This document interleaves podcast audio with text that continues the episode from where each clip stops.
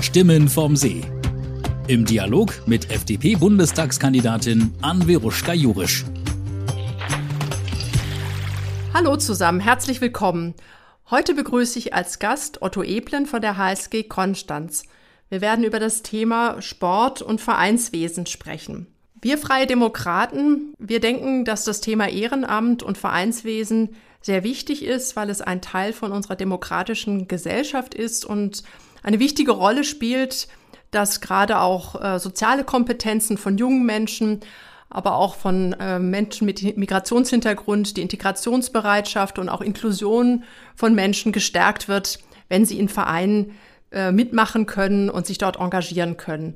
Deswegen halte ich es für wichtig und halten wir Freidemokraten es für wichtig, das Ehrenamt zu stärken, von Bürokratie und Haftungsrisiken zu entlasten.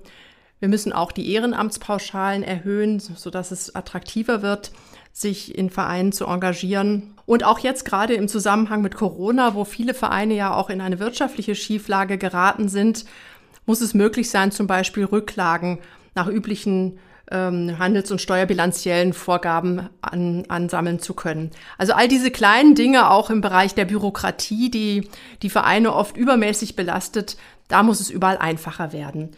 Über all das habe ich mit Otto Eblen gesprochen. Also hört unbedingt rein. Hallo miteinander. Ich freue mich heute, ein Urkonstanzer und ein Original-Paradiesler bei uns begrüßen zu dürfen nämlich den Herrn Otto Eblen von der HSG. Herzlich willkommen. Hallo. Ja, Herr Eblen, Sie haben vier Kinder und bald neun Enkel. Und Sie haben ja vorher erzählt, dass die alle praktisch bei Ihnen ums Haus wohnen, also alle sozusagen in Rufweite. Ähm, und Sie leben jetzt schon seit ganz, ganz vielen Jahren in Konstanz und äh, sind dort sehr, sehr bekannt, weil Sie dort eine tragende Größe im, im Sport sind, nämlich bei der HSG. Für alle Nicht-Konstanzer, das ist hier unser Handballverein und ähm, auch der Träger äh, von, von Handballmannschaften, die sehr erfolgreich sind, auch in den Bundesligen. Und äh, ich freue mich jetzt sehr, sehr darüber, mit Ihnen sprechen zu dürfen. Wussten Sie vor der Pandemie schon, was Crowdfunding ist?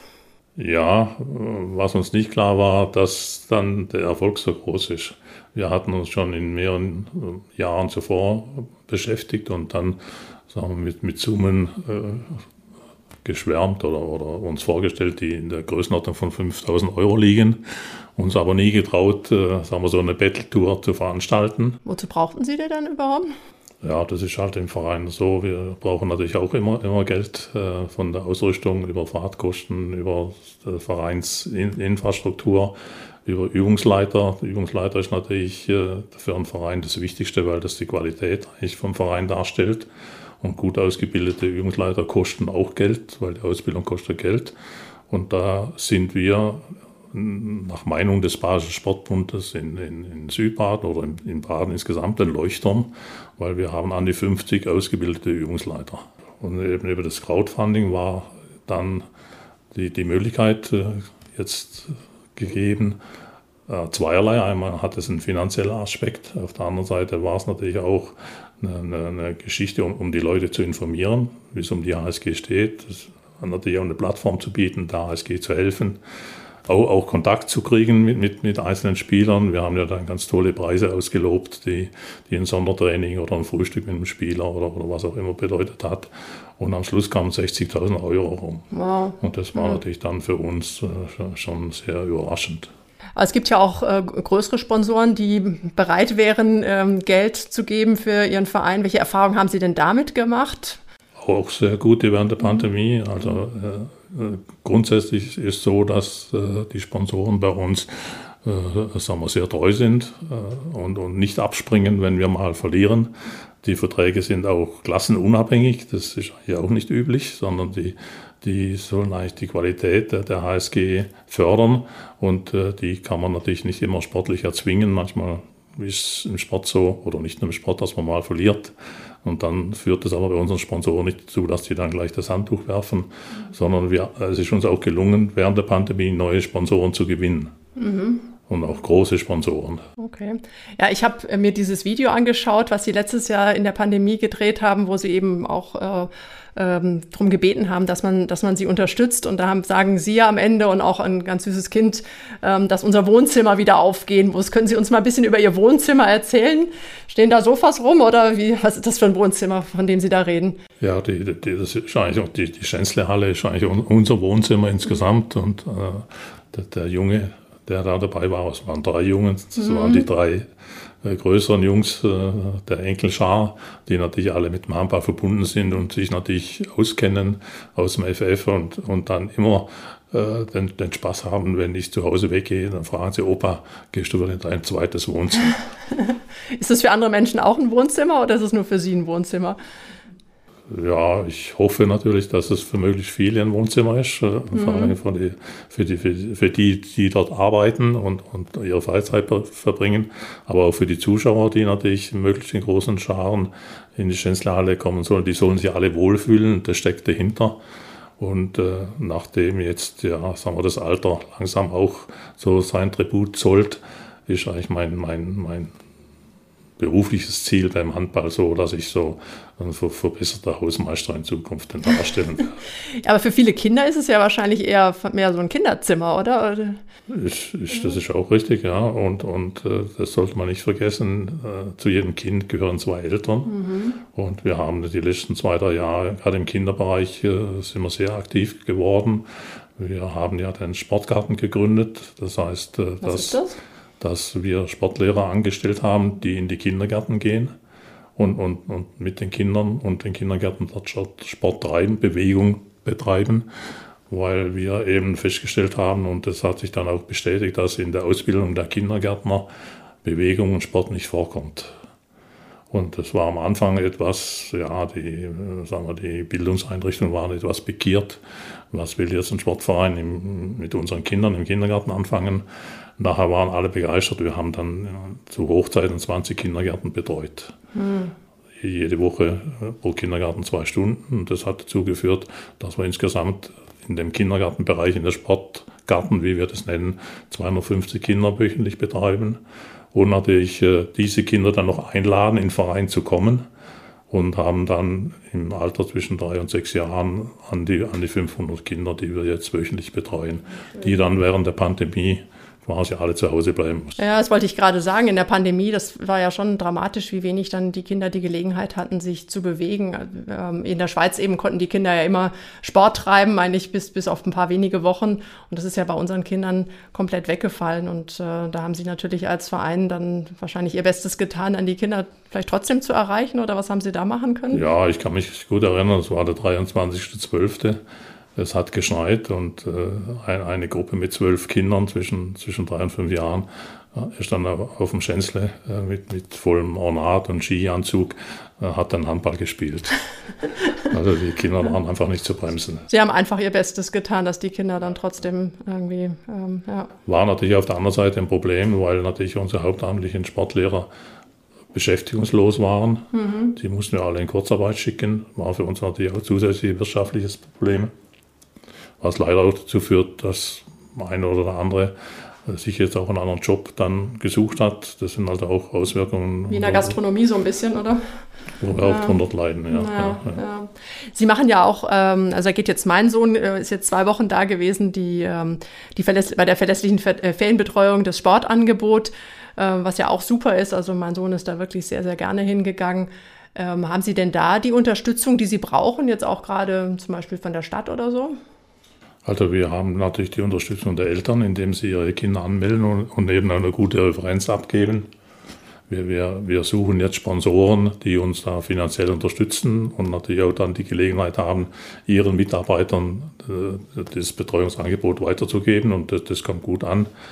Äh, bei der Stadt äh, ist man der Meinung, dass die HSG das gut macht und eine weitere Unterstützung nicht notwendig ist. Okay, okay, das ist natürlich ein bisschen, bisschen, bisschen wenig, bisschen schmal. Gut, wir, wir hoffen jetzt, dass die Gespräche, die jetzt im, im, im Oktober für nächstes Jahr beginnen, dass es, es ist ein bisschen schwierig. Äh, bisher sind wir ja, wir sind ja Sportler und sind ja dem Sportamt, Sportamt für Bildung und Sport angegliedert. und mussten feststellen, dass die Ämter ziemlich unterschiedlich strukturiert sind. Und auch wenn sie äh, das gleiche Klientel, nämlich Kinder betreuen, äh, doch äh, total teilweise andere Ansichten haben. Und das ist für uns manchmal auch schwierig, dann mit dem einen Amt zu reden und dann mit dem anderen und dann zu merken, halt mal, die, das passt nicht so richtig mhm. zusammen, da müssen wir eben auch noch lernen. Und äh, das werden wir aber auch machen. Und äh, im Prinzip sollte ja das Wohl der Kinder und der Eltern eigentlich im Vordergrund stehen. Gut. Äh, wie, wie sieht es denn überhaupt für Sie als Verein aus mit dem Thema Bürokratie? Haben Sie da auch viel zu kämpfen? Ist das für Sie ein Thema? Da sind wir schon sehr belastet. Also einmal geht ja los bei dem Nachweis des Mindestlohnes, was wir für jeden 450 äh, Euro Job auch nachführen müssen, dokumentieren müssen. Wir haben natürlich äh, die Datenschutzverordnung, die gleiche Problematik wie jeder andere Betrieb. Und äh, was die steuerliche Geschichte betrifft, da weiß jeder, der, der eine Vereinskasse führt, wie, wie, wie komplex das mhm. ist und dass man das eigentlich nur einem professionellen Steuerberater. Steuerberater übergeben kann. Das ist alles schon schwieriger. Wobei man jetzt einfach sagen muss, in der Pandemie hat das vielleicht uns auch das Leben gerettet. Weil, sagen wir, die Zuschüsse, die haben ja alle basiert auf den alten mhm. Einnahmen, auf der alten Basis. Ja. Und äh, der halt dort gut gewirtschaftet hat, der hat eben dann auch entsprechende Zuschüsse bekommen und hat überlebt. Mhm. Und der vorher natürlich schon ein Problem hatte, der hat nur ein größeres bekommen. Ja, Sie sind ja, äh, Sie haben ja wie so zwei Strukturen. Sie haben einerseits den Verein, die, den gemeinnützigen Teil, und dann haben Sie den, den, den Leistungssport oder den Spitzensport. Das ist ja in der, in der GmbH ähm, äh, strukturiert. Ähm, ich würde gerne mit Ihnen noch ein bisschen eben über diesen, über diesen Leistungssportteil sprechen. Wie läuft es denn da? Oder sportlich, wirtschaftlich? Also vielleicht können Sie einfach mal was Sie darüber sagen wollen, wie es aus Ihrer Sicht gerade so läuft. Da gibt es den Konstanzer Weg. Ja. Und äh, zwar heißt Konstanzer Weg, wir haben natürlich wie alle Sportvereine immer gejammert, äh, dass wir in Konstanz nichts machen können. Warum? Weil es keine Sponsoren gibt, mhm. es gibt mhm. keine Unterstützer, es gibt keine Zuschauer, es fehlen die Voraussetzungen. Mhm. Bis wir dann so vor 10, 15 Jahren halt überlegt haben, was wir denn in Konstanz haben, was andere Städte nicht haben und haben dann gemerkt, dass da wir die Bildungseinrichtungen haben. Mhm. Und sind dann zur Uni marschiert und haben mit, mit der Uni gesprochen, ob es nicht möglich wäre, was zusammenzumachen, weil was wir Konstanzer, die Industrie, die Bildungseinrichtungen und die Sportvereine brauchen, sind gute Leute, die wir nach Konstanz ziehen wollen, die wir zu wenige haben. Und äh, da war die Uni sofort Feuer und Flamme und äh, wir haben dann eben entsprechende Maßnahmen und auch einen Kooperationsvertrag abgeschlossen.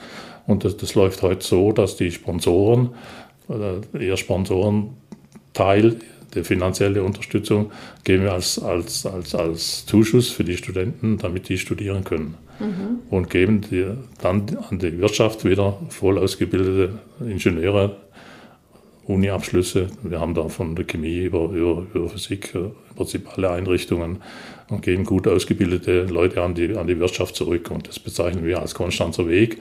Und das hat auch in Deutschland so eine einmalige äh, Resonanz gefunden, mhm. weil das äh, überall dann kundgetan wird.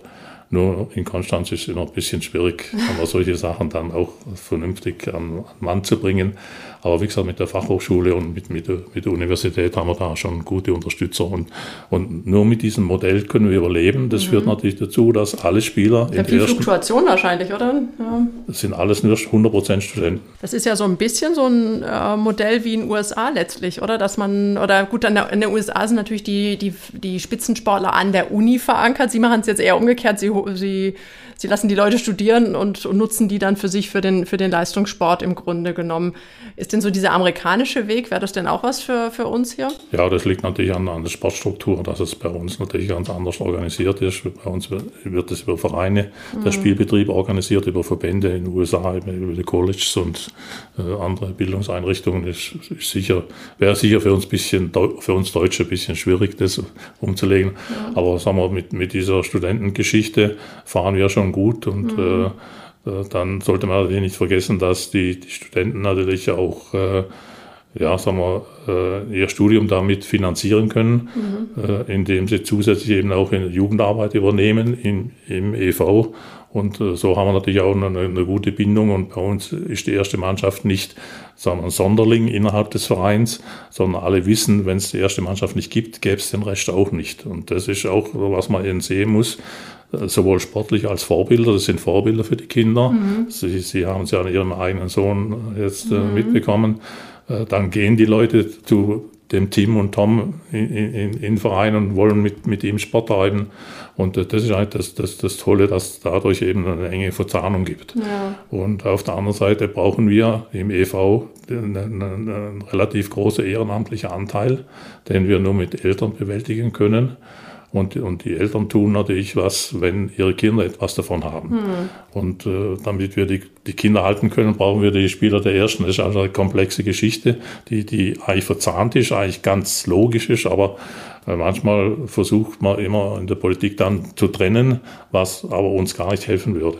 Ja, das ist, mir war das auch nicht so klar, also dass der, dass der Leistungssport, dass man den auch dazu braucht, einmal als wegen dieser gesellschaftlichen Vorbildfunktion, aber auch letztlich, um auch diese Vereinsstrukturen dann letzten Endes auch zu ermöglichen und, und auch vielleicht auch mitzufinanzieren oder diesen, diesen Mitglieder-Run sozusagen auch äh, zu erzeugen, dass dann Interesse überhaupt besteht und Interesse an den einzelnen Sportarten. Es ist ja bei uns auch steuerlich so, es ist ja nicht möglich, aus dem ehrenamtlichen Teil des EVs Geld in den GmbH zu transferieren. Mhm umgekehrt natürlich schon. Ja.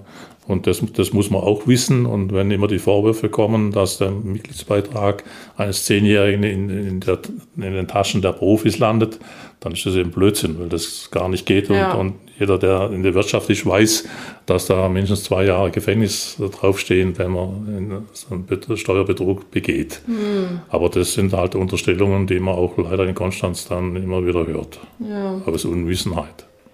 Wie sehen Sie denn das Image vom Sport bei uns in der Gesellschaft? Hat es ein gutes Image oder ist es von Sport zu Sport unterschiedlich? Wie nehmen Sie das wahr oder die Wertschätzung auch in der Gesellschaft? Also wir, wir, wir nehmen es jetzt so wahr, dass eben jetzt die Pandemie eben schon gezeigt hat, wie wichtig der Sport für die Kinder darstellt.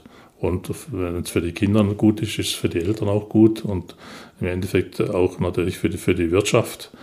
Und äh, ich glaube, das ist noch vielen noch nicht richtig klar geworden. Und, und auch die, die Bildungseinrichtungen müssen sich dem ein bisschen stellen. Und wir, wir haben zum Beispiel jetzt ein neues Konzept gemacht für die Gemeinschaftsschule in Konstanz, weil die, die zweite Schule ja da dann ein Sportprofil bekommt, was mhm. für uns auch eine neue, neue Geschichte ist. Und die Frau Großkreuz dort sehr aufgeschlossen ist dieser, dieser Sache gegenüber. Und, und dort ist uns eigentlich klar geworden, dass wenn man mal die, die, den Lebenslauf eines Kindes sportlich sieht und wir den mit zwei, drei Jahren im Kindergarten abholen, mit unseren Sportlehrern, dann über den, über den Sport äh, in die Grundschule führen, dann in die weiterführenden Schulen und dann bis zur Universität, mhm. dann ist der Sport und die, die, die Leute des Sports sind immer die gleichen. Mhm. Nur von der Bildungseinrichtung ändert sich das immer total. Mhm. Also der Fixpunkt für die Kinder ist eigentlich der Verein. Der Verein ja. Und, und mhm. nicht, nicht, nicht die Schulen, nicht die Lehrer. Und, und, und ich glaube, das müssen die Leute auch sehen und müssen das auch die Vereine mehr nutzen. Ja. Und es gibt ja schon lange eine Initiative auch von, von, von, von, von, vom Städtetag, dass man eben Experten, Experten im Sport sind, eben die Sportlehrer in die Schulen holt, ja. um die Talente zu schulen und so weiter. Und, und wir haben da jetzt äh, ein, ein Konzept aufgebaut und das alles mal ein bisschen dargestellt und versuchen da das mit den Schulen, ich glaube, da kommen wir auch langsam einen Schritt weiter, äh, dass man da einfach das auch im, im, im Sinne der Talentförderung und äh, man darf ja nicht vergessen, was, was der Sport Gutes bringt, ist einmal, dass wir einmal gesunde Kinder wollen und äh, sagen wir, die, die, die Schwierigkeiten der Bildschirmgeneration, die jeder zu Hause mitverfolgen kann, ja. ist, eine, ist eine schwierige mm. und, und, und es ist doch äh, nichts besser wie, wie die Kinder vom ja, Bildschirm. Handball kann man nicht mit dem Handy in der Hand spielen. Zum Glück nicht, ja. Aber da muss man schon ja. sagen wir, ein bisschen rausgehen und, und ein bisschen tun. Und, und, und ich glaube, die Wirtschaft sieht es auch. Und da liegt auch die Chance für die Vereine, dass das, und wir müssen einfach nur besser verkaufen. Mhm. Also wir, wir Sportler müssen einfach sagen, was wir auch leisten. und müssen sagen, ja, wenn wir eben das Zuschuss oder die Fördermittel oder was auch immer nicht bekommen, dann können wir auch keine Leistung bringen. Mhm. Auch wenn wir 50 Stunden in der, in der Woche ehrenamtlich arbeiten, das machen wir sowieso. Aber wenn alle anderen sagen, aber Geld kriegt er keins, dann können wir halt zu wenig machen. Das Potenzial wäre viel größer. Wie viele Kinder äh, trainieren Sie denn im Moment? Also jetzt außerhalb vom, von dem äh, Sportgartenprogramm, sondern wirklich im Verein? Also wir, wir haben, wenn ich es richtig weiß, 17 Mannschaften, die, die oh. aktiv den Spielbetrieb treiben. Das sind vier aktive, der Rest sind alles Jugendmannschaften. Und, und in, in, dem, in dem Sportgarten, wie gesagt, der zweigeteilt ist einmal, was im Kindergarten läuft mhm. und dann was im Verein läuft. Da, da sind wir schon an die 600. Oh. Und das große Problem, was wir haben, ist nicht, dass wir keine, keine Übungsleiter haben, weil... Arbeiten die eigentlich ehrenamtlich, die Übungsleiter? Die sind halt ehrenamtlich. Oh weil, weil wir gesehen haben, dass es gerade in, in, in dem Mütterbereich, in dem Frauenbereich natürlich viele Frauen gibt, die, die irgendwie eine Bildungsausbildung mal hinter sich gebracht haben, mhm. dann Kinder äh, kamen und jetzt wieder so, so einen vernünftigen Job suchen und mhm. sich dort einbringen. Und äh, das hilft uns sehr. Was uns natürlich in Konstanz fehlt, sind Hallenkapazitäten. Das ist ja. natürlich ganz dramatisch. Mhm. Wir haben eine Warteliste von 100 Kindern, die auf einen Platz warten, bei uns im Sport treiben zu können. Es gab ja mal die Diskussion, ähm, die Schänzlerhalle nach einem Sponsor umzubenennen. Das hätte Ihnen ja auch ähm, finanziell auch genutzt, dass, dass, Sie auch, ähm, dass auch der, der Verein da finanziell gestärkt werden kann. Irgendwie ist es ja dann gescheitert. Äh, was, was sagt es denn eigentlich hier so über, über den Umgang mit Sponsoren bei uns in der Stadt aus? Ja, man kann vielleicht etwas früher beginnen. Wir haben vor zehn Jahren äh, einen Sponsor äh, aufgetrieben, der den neuen Boden in der Schänzlerhalle finanziert hat für 100.000. Da hat die ASG keine Vermittlungsprovision bekommen. Alle haben sich gefreut. Nur der Sponsor und die ASG hatte nichts davon.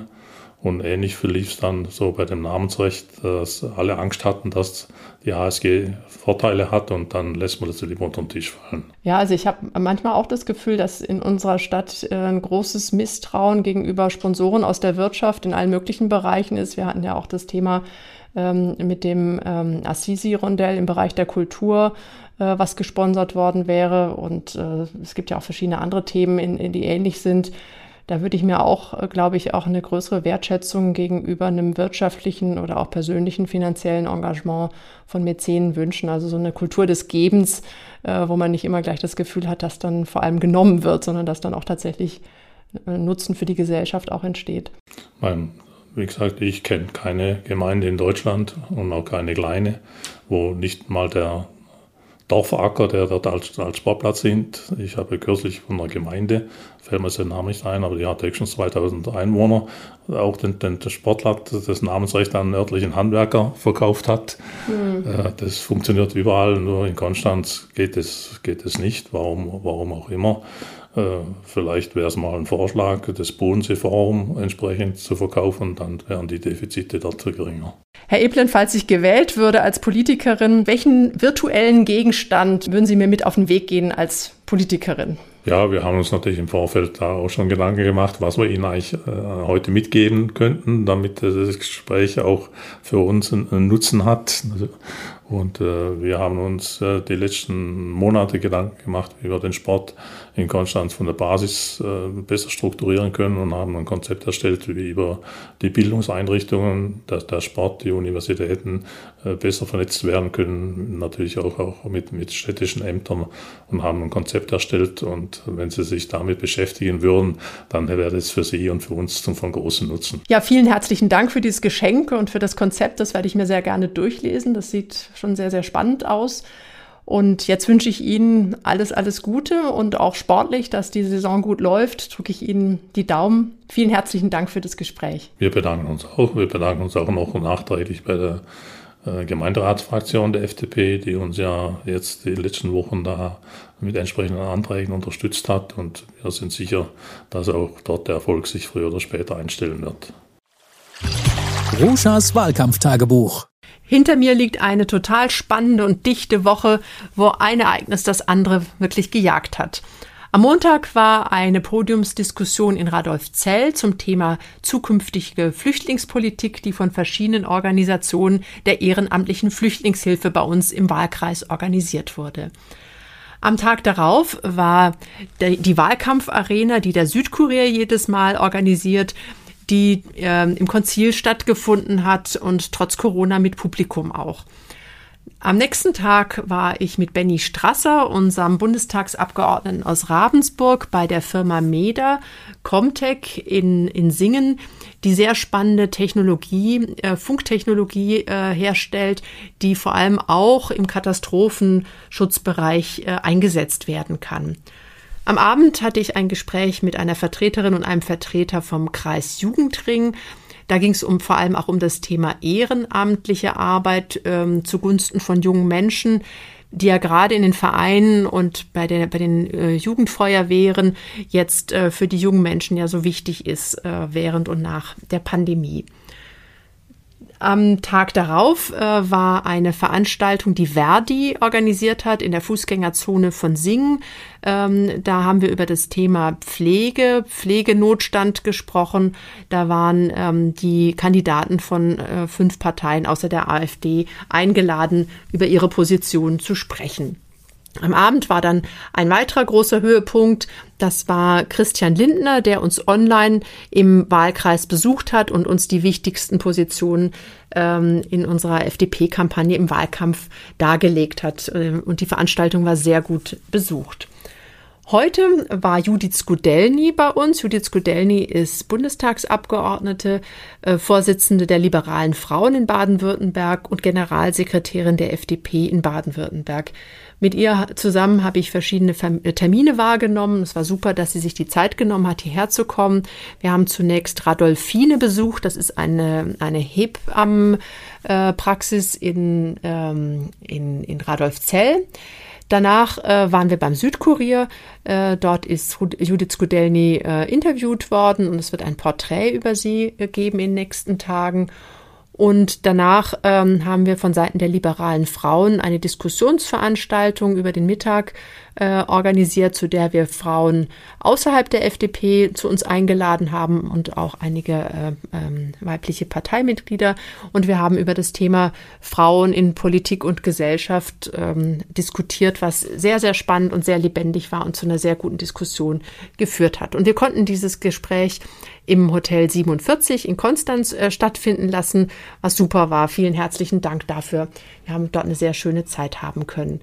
Und schließlich war ich am Nachmittag noch bei Heinz Burkhardt, ähm, der auf der Höri sehr gut bekannt ist und der im Landtagswahlkampf dort noch für die Freien Wähler kandidiert hat und der mich gerne kennenlernen wollte und mir seine zu, zu, äh, Zustimmung und Unterstützung ähm, zugesagt hat. Das war meine Woche. Ihr merkt, es ist einiges los und ich wünsche euch alles Gute und ein schönes Wochenende und bis nächste Woche. Tschüss. Stimmen vom See mit Anviruschka Jurisch. Jeden Samstag neu auf Spotify, Apple Podcasts und allen wichtigen Podcast- und Streaming-Portalen